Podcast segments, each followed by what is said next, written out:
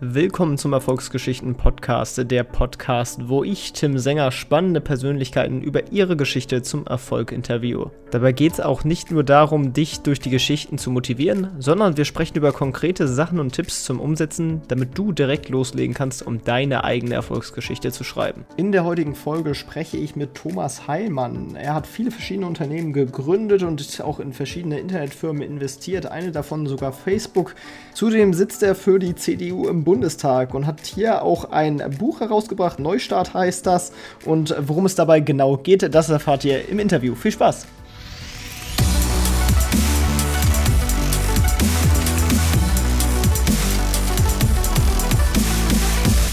Willkommen, äh, Thomas Heimann. Ja, herzlich willkommen oder vielen Dank, dass Sie mich einladen. Ja, ich freue mich, dass Sie da sind. Am besten starten wir mal mit einer kurzen Vorstellungsrunde. Wer sind Sie und was machen Sie momentan so? Ähm, ich bin äh, seit 30 Jahren Unternehmer und bin dann als Seitensteinsteiger in die Politik äh, gegangen.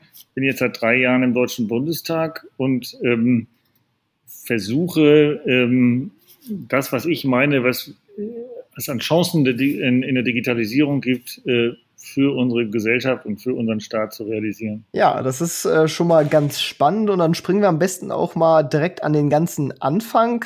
Wie begann Ihre Karriere? Wie sind Sie gestartet? Na, ich äh, habe Jura studiert ähm, und wollte immer in die Wirtschaft.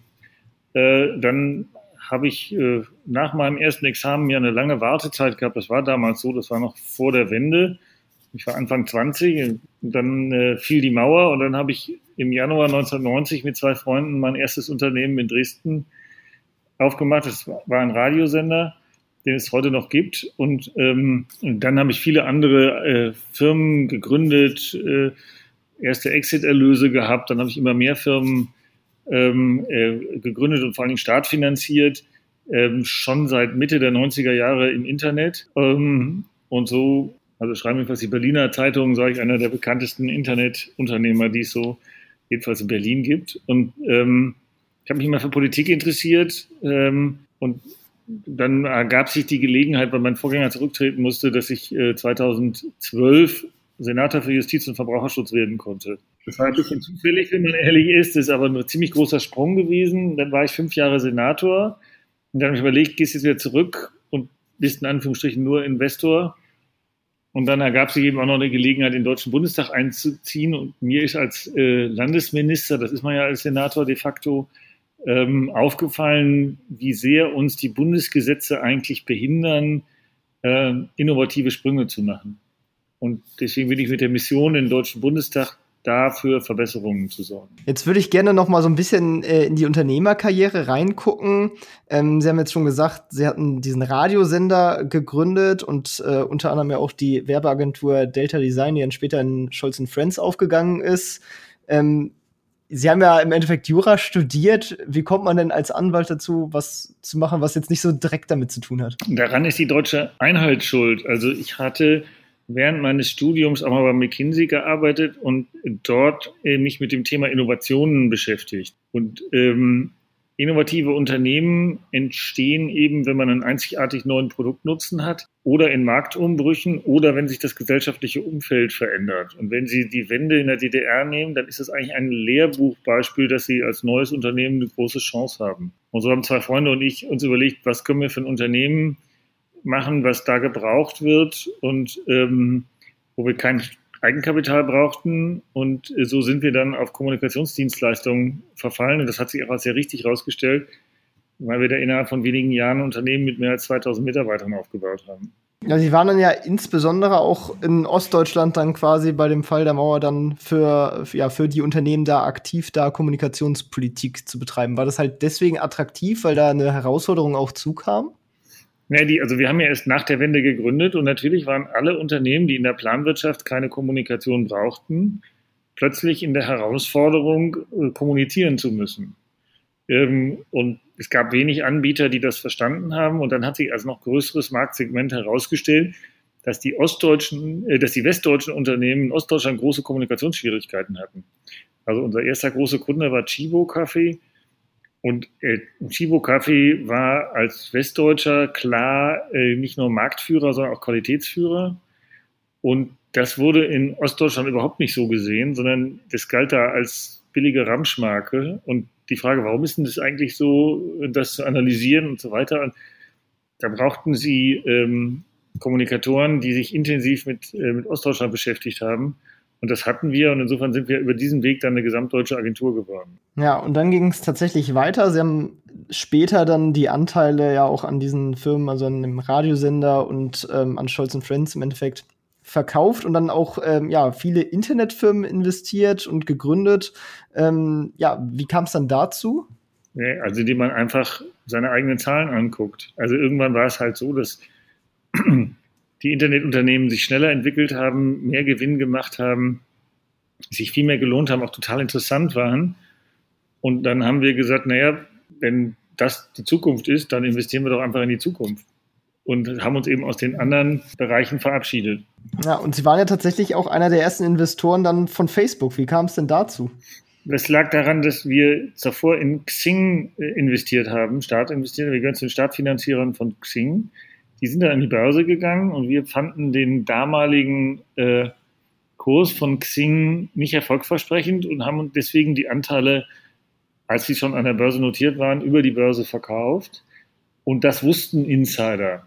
Also es gibt, es gibt ja eine Szene, die der, der Startfinanzierer und ähm, dann rief eines Tages der stellvertretende Finanzchef von Facebook an. Sie würden gerne Secondaries platzieren, das heißt, sie würden gerne Anteile, die Mitarbeiter aus der ersten Stunde hatten und die, die damals Facebook verlassen haben und ihre Anteile verkaufen wollten. Also es war so Kapital, das nicht ins Unternehmen ging, sondern an ausscheidende Mitarbeiter, das nennt man Secondary, ähm, verkaufen. Und ob wir bereit wären, das zu kaufen, das war damals nicht so einfach zu platzieren. Facebook war schon 4 Milliarden Dollar wert. Es war mitten in der Finanzkrise. Secondaries waren nicht populär.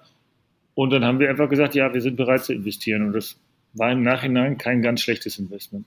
Ja, also ich meine, die Zahlen, da kursieren zumindest Zahlen rum, dass sie bei ungefähr 4 Milliarden Bewertungen eingestiegen sind und dann bei 60 Milliarden raus sind, noch vor dem Börsengang. Warum sind sie da ausgestiegen? Weil wir im Börsengang ähm, dann hätten sehr lange drin bleiben müssen und man kann ja mit dem Börsengang über die Börse auch wieder einsteigen. Und es war nämlich so, dass Facebook Börsengang zu exakt dem Kurs oder fast ganz exakt dem Kurs, zu dem wir vorher vorbörslich ausgestiegen sind. Und dann ist Facebook ja von 60 Milliarden Dollar Bewertung auf 30 Milliarden Dollar Bewertung gefallen. Das weiß heute eigentlich keiner mehr.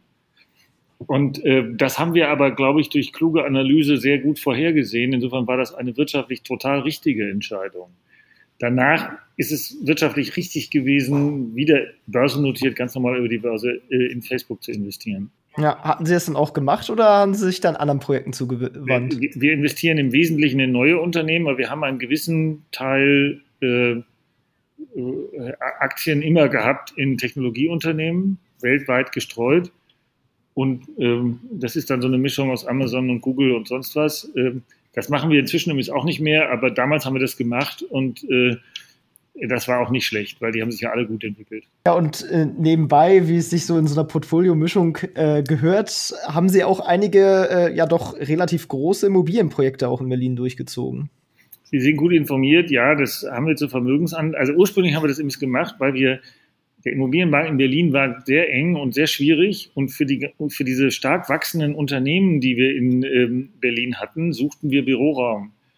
Und wir suchten so Fabrikhallen, die war damals noch nicht modern. Da haben wir Anfang der 90er Jahre selber leerstehende Fabriken aufgekauft und so umgebaut, dass unsere Unternehmen da, das, was man heute ja überall kennt, und äh, aber damals war das so ähm, noch etwas innovativer und so haben wir ähm, als einer der ersten in diese Form von Büroimmobilien investiert und darüber ist dann jetzt auch ein äh, Immobilienzweig entstanden. Aber das ist ein rein passives Investment. Wir haben noch nie sowas verkauft. Wir haben die, besitzen die alle noch bis heute. Ach so, aber Sie haben die ja trotzdem dann entwickelt, also schon ähm, auch quasi nochmal Leistung reingesteckt, um halt ja die umzubauen. Also wir haben die konzeptionell, was, wie sollen die gebaut werden, was sollen die für einen Charakter kriegen äh, daran haben wir mitgewirkt, ja. Ja, und dann ähm, sind Sie nebenbei schon in der Politik aktiv geworden. Äh, warum sind Sie da eingetreten? Warum sind Sie da so aktiv geworden?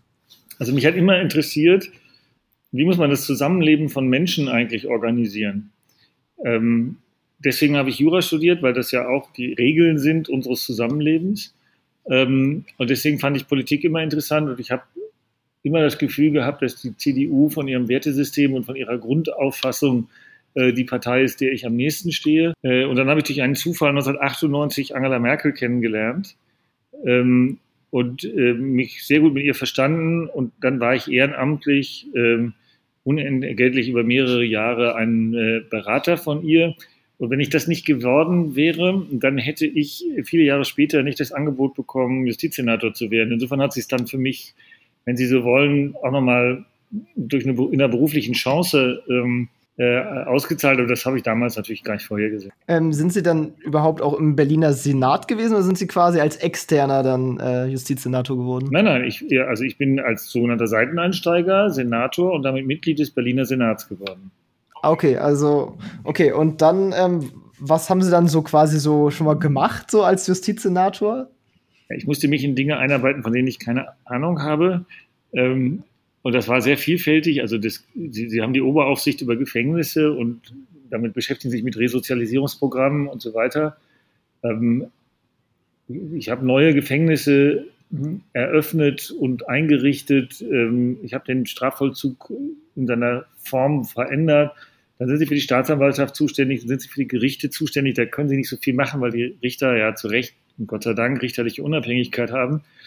Dann können sie also nicht so stark eingreifen. Dann ist man in Berlin als Justizsenator auch der Verbraucherschutzsenator und der Agrarsenator. Ähm, sie sind äh, für einen ziemlich großen, bunten Strauß verantwortlich.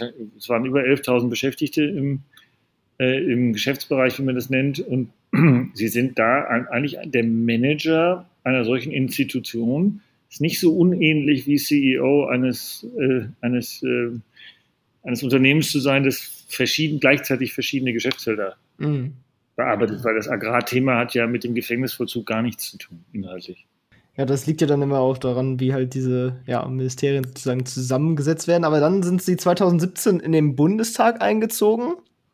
Ähm, ja, und wollten jetzt Bundespolitik machen. Ja, ich habe mir das länger überlegt, ob ich das machen will oder nicht. Ähm, und dann ähm, hat der damalige Vizepräsident des Parlaments, Peter Hinze, der leider verstorben ist, ähm, mich bekniet und hat gesagt, Thomas, geh in den Bundestag, äh, du wirst es nicht bereuen und wir können dich hier gut brauchen und wir brauchen jemanden, der diese Innovationsbrille aufhat. Und dann habe ich gesagt, na okay, dann probierst du das jetzt mal für vier Jahre und ich fühle mich eigentlich relativ wohl hier und ich habe auch das Gefühl, dass da gut weiterkomme. Und äh, das Buch Neustart, das ja der Anlass für unser Gespräch ist, ähm, ähm, dass das jetzt so gut ankommt und so viele Folgerungen hat, ähm, ermutigt mich eigentlich da weiterzuarbeiten und für eine Modernisierung unserer Verwaltung, unserer Politik, unseres, unserer Parlamente einzutreten. Genau, da haben sie jetzt schon perfekt übergel äh, ja, übergelitten. sie haben ein Buch geschrieben, das heißt Neustart, halt Start mit Doppel-A halt geschrieben, also der Start äh, mit Nadine Schön zusammen und äh, beschreiben da im Endeffekt, wie halt man aus Deutschland wieder aus einer Erfolgsgeschichte machen kann, weil ja Deutschland dann doch jetzt in letzter Zeit ein paar kleine Problemchen hatte. Ähm, ja, Sie können ja ein bisschen mal über die Inhalte so ausfallen. ja, uns ging es um die Frage, was hindert uns als Gesellschaft, was hindert uns als Deutschland daran, innovativer zu werden? Warum sind die meisten Softwareprodukte nicht entstehen die nicht in Deutschland, obwohl wir doch eine gute Hochschullandschaft haben? So, und dann haben wir überlegt, wir analysieren jetzt mal die ganzen Bremsen und ähm, versuchen mal festzustellen, woran hakt es eigentlich wirklich genau und wie könnte man das lösen. Daraus sind dann 103 Vorschläge geworden, die wir mit einer sehr großen Projektgruppe mit 30 Bundestagsabgeordneten und noch, noch mehr Experten zusammen entwickelt haben. Und der Ansatz war, wir machen mal Vorschläge an uns selber. Also wir machen nicht Reformvorschläge, was andere anders machen sollen, sondern was wir anders machen können, damit Deutschland schneller, agiler, innovativer wird und die Transformation in die neue Zeit ähm, äh, besser schafft. Das war alles vor Corona.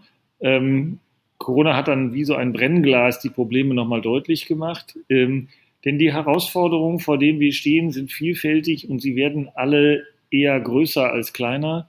Äh, das ist die Konkurrenz zu Asien, das ist natürlich das Thema Klimawandel, das ist das Thema Gesundheitsvorsorge und Pandemien. Das wird ja nicht weggehen mit, äh, Corona, sondern das wird eine permanente Gefahr bleiben, bei der wir irgendwie lernen müssen, wie wir so rechtzeitig reagieren, dass es eben keine weiteren Lockdowns gibt.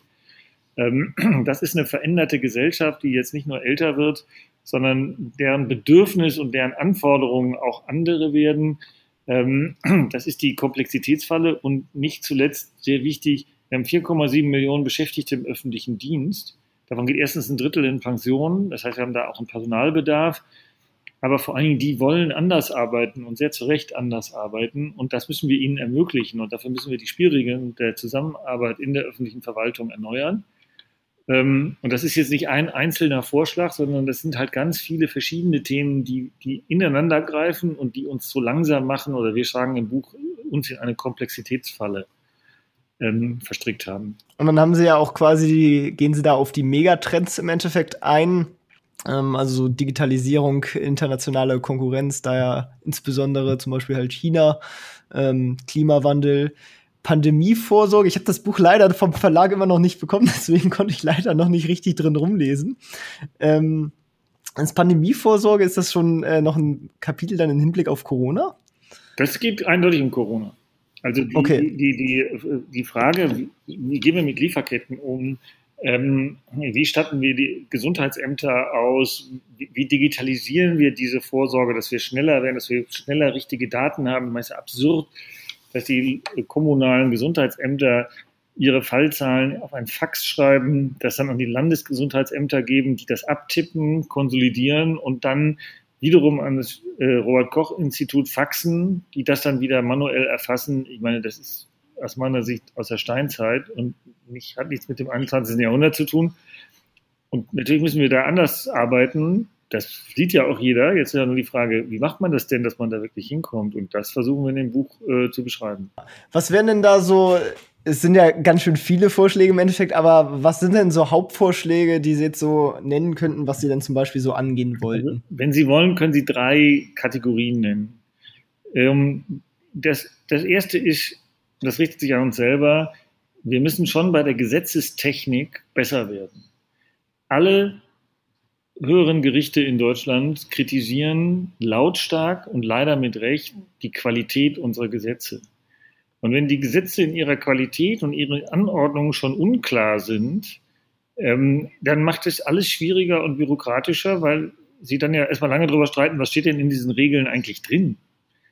Und ähm, viele kennen das Gefühl, ich frage meinen Anwalt, darf ich das? Der Anwalt schreibt für viel Geld 30 Seiten zusammen und sagt, kann man auch nicht so ganz genau sagen, ob du das darfst und wie. Und man ist dann genauso schlau wie vorher, nur dass man ein bisschen weniger Geld in der Tasche hat. Und das ist eigentlich das Schlimmste, was einem für einen Innovationsstandort passieren kann. Das ist aber zu häufig in Deutschland so. Das heißt, das erste ist das Thema, wie, wie gehen wir eigentlich mit unseren eigenen Vorschriften um? Das ist das erste Thema. Das zweite ist, wie gehen wir mit dem Thema Technik, natürlich insbesondere Digitaltechnik um? Wie gehen wir mit Software um? Wie gehen wir mit Standardisierung um? Äh, wie gehen wir mit Schnittstellen um? Da muss sich aus unserer Sicht sehr viel ändern, dass wir einfach besser handhabbare, benutzerfreundlichere, schnellere, interoperablere Technik einsetzen können, die uns sehr viel schneller macht und die es auch ermöglicht, dass wir, dass verschiedene Behörden kollaborativ zusammenarbeiten und nicht wie jetzt alle nacheinander arbeiten. Nicht? Also wir haben ein klar sequenzielles Arbeiten. Ein Silo arbeitet, übergibt dann die, die, den, sozusagen das Produkt an die nächste Behörde und die so weiter. Das, und da reden wir dann über 30 Behörden in der Kette. Ähm, und wenn die, wenn jede dieser Behörden nur drei Monate braucht, was eher schnell wäre, dann sind halt schon 90 Monate rum. Äh, und das sind eben fünfeinhalb Jahre für einen normalen Verwaltungsvorgang. Und das ist, äh, das ist einfach unakzeptabel lang. Und da müssen wir ähm, mit digitalen Instrumenten schneller werden. Und der dritte Bereich ist der ganze Bereich öffentliche Dienst. In jeder Transformation, in jedem Change Management kriegen Sie das nur mit den Mitarbeitern und nicht gegen die Mitarbeiter hin. Das ist ja eine, banal. Und die 4,7 Millionen Beschäftigten im öffentlichen Dienst, die wollen ja sogar anders arbeiten. In ihrer ganz überwiegenden Menge ist es nicht so, dass sie sagen, es soll alles so bleiben, wie es ist, sondern sie würden gerne schneller arbeiten, sie würden gerne effizienter arbeiten, sie würden gerne unsinniger arbeiten und unsinnige Vorschriften abschaffen, können sie aber nicht. Und ähm, weil das gar nicht in ihrer Macht steht, nicht so beim Beispiel Gesundheitsamt äh, von eben. Und das sind sozusagen die drei, wenn Sie, wenn Sie drei Hauptkategorien haben, dann ist es, wie gehen wir mit dem öffentlichen Dienst um, wie stellen wir Leute ein, wie beurteilen wir sie, wie fördern, wie fördern wir sie, äh, wie, wie, bezahlen wir sie, wie, wie, gehen wir mit deren Aufgabenteilung um und so weiter. Das ist also öffentliche Dienst, wie gehen wir mit den Gesetzen um und wie gehen wir mit der Technik um. Das sind, wenn Sie sozusagen die, und da gibt es auch so ein paar Spezialthemen, die der Normalbürger, glaube ich, gar nicht so präsent hat, aber die eine große Rolle spielen. Zum Beispiel, wie beschafft die öffentliche Hand? Also wie kauft sie Dinge ein? Wie kauft sie eine Software eigentlich ein? Und das, auch das würden wir ehrlich gesagt alles ändern, weil das ein großer Hemmschuh ist. Um das mal ein praktischen Beispiel zu machen, ich wollte in der Kommune, die ich vertrete im Deutschen Bundestag, die Zeit, dass die Schulen geschlossen waren, nutzen, dass da kurzfristig der Renovierungsbedarf, der da ist, abgearbeitet werden kann. Es gab Firmen, die wegen Corona keine Aufträge hatten. Es gab einen großen Bedarf, es gab auch Geld und es gab Schulen, die geschlossen waren, also Handwerker da ungehindert arbeiten konnten. Und es war nicht möglich, in diesen drei Monaten die Aufträge zu verteilen, weil es so bürokratisch ist, dass es auch in einer solchen Situation nicht möglich war, die Aufträge auszulösen. Also ist die ganze Zeit der geschlossenen Schulen verstrichen und wir haben sozusagen, es ist ja viel einfacher, in einer geschlossenen Schule als Handwerker zu arbeiten, als während des Schulbetriebes. Ja, das ist tatsächlich ein gutes Beispiel. Jetzt könnte man natürlich ketzerisch fragen, ähm, ja, also die CDU ist ja derzeit an der Regierung beteiligt. Äh, warum macht man das dann nicht anders? Es hat mehrere Gründe. Also erstens, ich finde es gut, dass die CDU nicht seit 2005 regiert und sagt, wir realisieren nur die Ideen seit 2005. Neue kommen nicht dazu. Das äh, kann nicht richtig sein. Es muss auch sein, dass wir uns inhaltlich weiterentwickeln und neue Dinge machen. Zweitens, das, was wir an Lösungen vorschlagen, gibt es technisch noch gar nicht so lange, jedenfalls bei weitem nicht 2005. Und das Bedürfnis der Bevölkerung und auch die Bereitschaft bei den Mitarbeitenden ist heute, glaube ich, so weit ausgereift, dass wir auf einem fruchtbaren Boden so eine Veränderung auch hinbekommen. Heute wollen 75 Prozent der Bundesbürger online mit ihren Behörden kommunizieren, weil sie das nämlich zu weit über 75 Prozent schon heute mit ihrer Versicherung und äh, mit ihrer äh, Autowerkstatt und was man sonst so an, an, an Partner hat, mit denen man was zu tun hat, äh, tun. Und das wollen sie mit, mit, der, mit ihrer Fluglinie, wenn sie in Urlaub fahren oder mit ihrem Reisebüro. Und das wollen sie eigentlich von der öffentlichen Hand auch haben. Und das war noch vor fünf Jahren ganz anders. Und insofern ist jetzt in dieser Zeit, glaube ich, die Gelegenheit gekommen zu sagen, die Zeit ist reif, das jetzt mal gründlich umzustellen.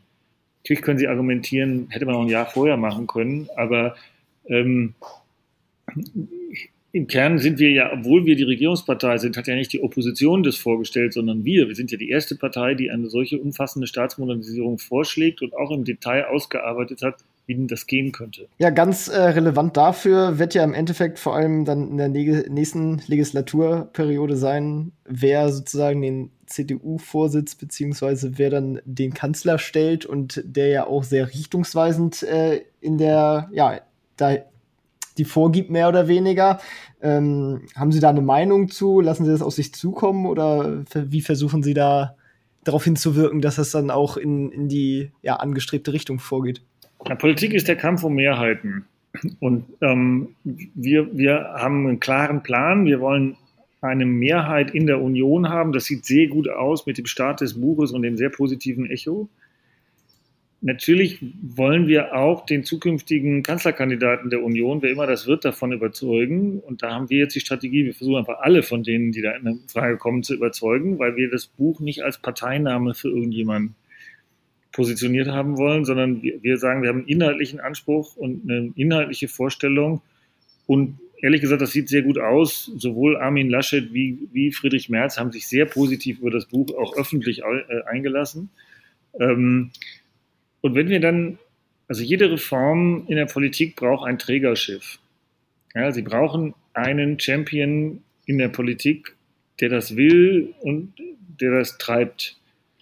Dann brauchen Sie allerdings Mehrheiten im Bundestag und Bundesrat, also in der Regel über mehrere Parteien, nicht nur über Ihren Koalitionspartner. Und äh, das ist aber der nächste Schritt.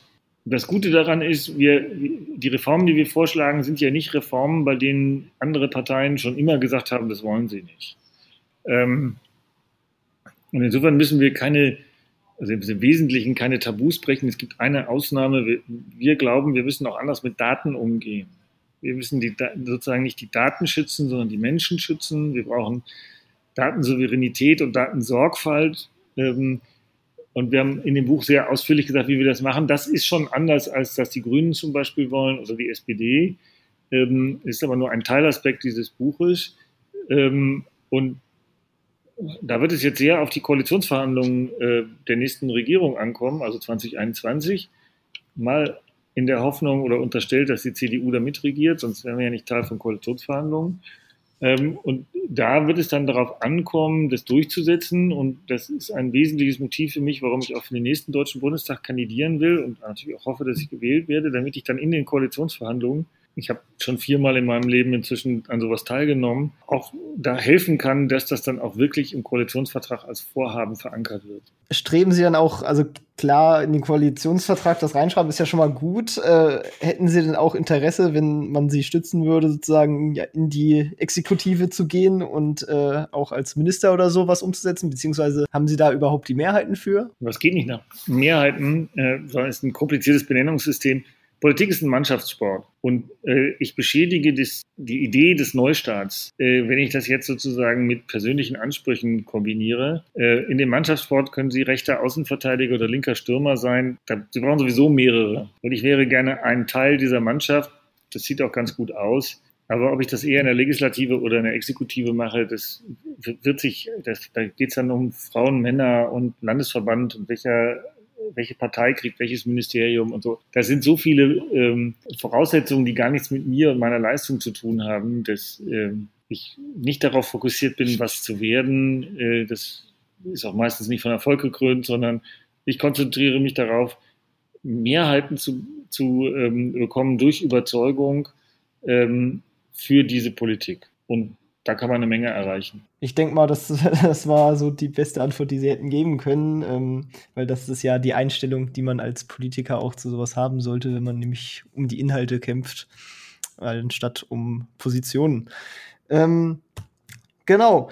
Dann ähm, ja, bin ich auch schon äh, mehr oder weniger am Ende meines Interviews, bevor ich zu meinen letzten zwei Standardfragen übergehe. Haben Sie noch etwas, was Sie äh, unbedingt noch unseren Zuhörern mitteilen möchten? Ja, wenn, wenn Sie das überzeugt, ähm, was wir sagen, über diesen Podcast hinaus gibt es eine Webseite www.neustart mit doppel-a.jetzt. Dann würde ich mich freuen, äh, wenn Sie, egal welcher Parteifarbe, egal wem in der Politik, sich äußern und sagen, das unterstützen wir, ähm, weil es einen großen Einfluss auf äh, Politiker hat, wenn sie aus der Basis, aus der Bevölkerung heraus hören, dass diese Art von Reformen gewünscht sind. In Umfragen sieht das schon ziemlich gut aus, dass, dass wir da einen Nerv getroffen haben, aber trotzdem macht das persönliche Gespräch, das persönliche Anschreiben eine, spielt eine große Rolle und insofern, wenn die Zuhörer das ähm, und Zuhörerinnen natürlich, ähm, wenn die das überzeugt haben sollte, dann wäre es toll, wenn sie sich äh,